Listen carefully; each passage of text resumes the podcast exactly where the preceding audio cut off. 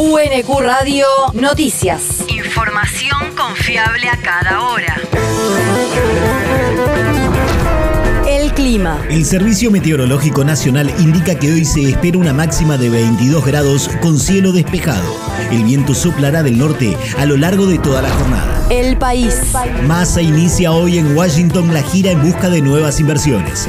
El ministro de Economía llegó ayer a la capital estadounidense para reunirse con funcionarios del gobierno de Joe Biden y dialogar con autoridades del Fondo Monetario Internacional y de otros organismos multilaterales.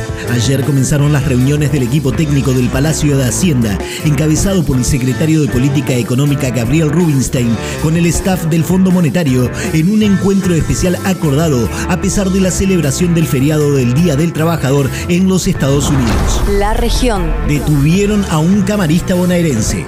El juez del Tribunal de Casación bonaerense Martín Ordoqui fue detenido ayer por la tarde, pocas horas después de que el Consejo de la Magistratura de la provincia de Buenos Aires lo destituyera de su cargo, acusado de integrar una asociación ilícita, presuntamente liderada por el ex magistrado de Garantías de La Plata, César Melazo por unanimidad de los miembros presentes, Juan Emilio Spinelli, integrante del jurado, destituir por las causales previstas en el artículo 21, incisos E, I, N y Q de la Ley 13.661 y modificatorias, al juez de Tribunal de Casación Penal, doctor Martín Manuel Ordoqui,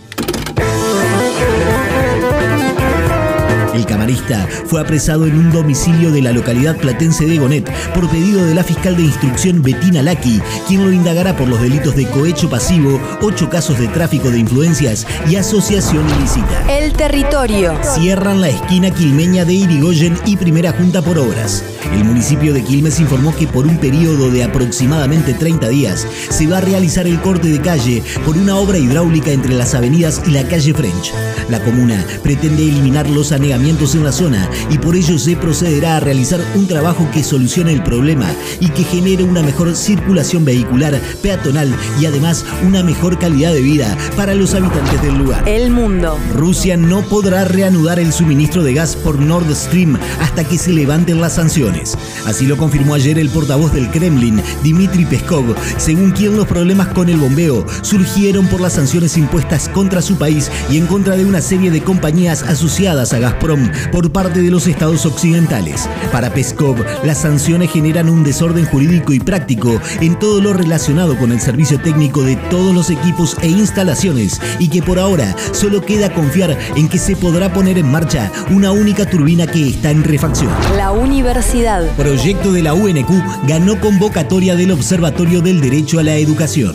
La licenciatura en Educación de la modalidad presencial de la Universidad Nacional de Quilmes participará en uno de los proyectos aprobados en la convocatoria, dependiente de la Secretaría de Evaluación e Información Educativa, junto a la Secretaría de Políticas Universitarias del Ministerio de Educación de la Nación. Dentro de esta convocatoria de proyectos de investigación sobre implementación de la educación sexual integral, fue aprobado el plan de trabajo Estudios sobre el estado de situación de la implementación de la educación sexual integral en la región centro del país, aportes para las políticas públicas y la garantía de derechos, con un financiamiento de 1.125.000 pesos. El deporte. Argentina enfrenta a Serbia por los octavos de final del Mundial de Vóley. El equipo de Marcelo Méndez chocará con su par serbio hoy desde las 12.30 en Gliwice, Polonia. La albiceleste clasificó como mejor tercero con un récord de 1-2 en la fase de grupos, mientras que los balcánicos ganaron los tres partidos que disputaron. El ganador de esta llave se enfrentará contra el vencedor del cruce entre Brasil e Irán. UNQ Radio te mantiene informado. Información confiable a cada hora. UNQ Radio, la radio pública.